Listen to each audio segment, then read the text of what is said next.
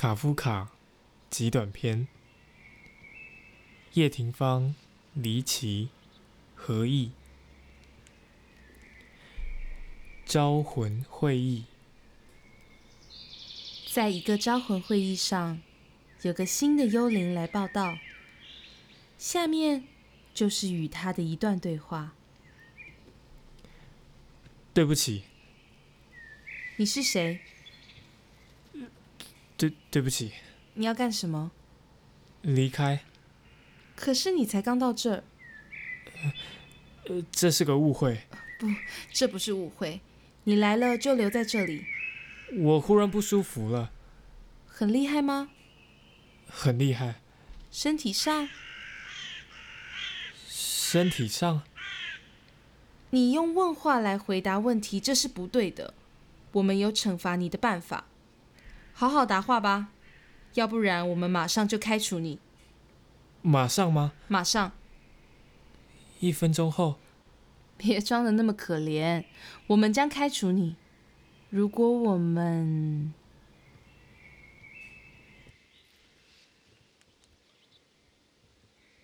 小预言。唉，耗子慨叹道。这世界真是一天比一天小。起初它无边无垠，大的可怕。我一个劲儿的往前跑呀跑。当我老远看见左右两旁有了墙时，还真高兴。可是谁料到这弱长的墙壁会这么快的合拢了起来，将我逼进这最后的一间屋子。我又陷入了设在这墙角里的圈套。其实嘛，你只要把跑的方向改变一下就好了。猫说着，把它吃了。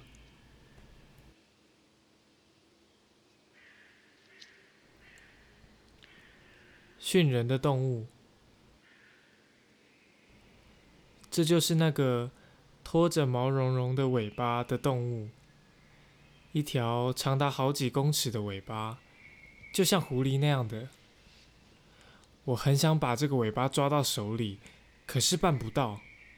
这动物老是动个不停，尾巴老是甩来甩去。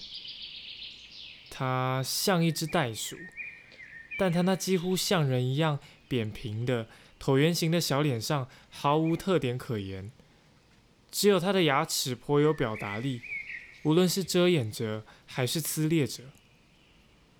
有时我有一种感觉。这个动物想要训练我，要不然它为什么总是在我下手去抓的时候把尾巴抽开，然后又静静的等着，直到我再度受到诱惑，它又一次跳走呢？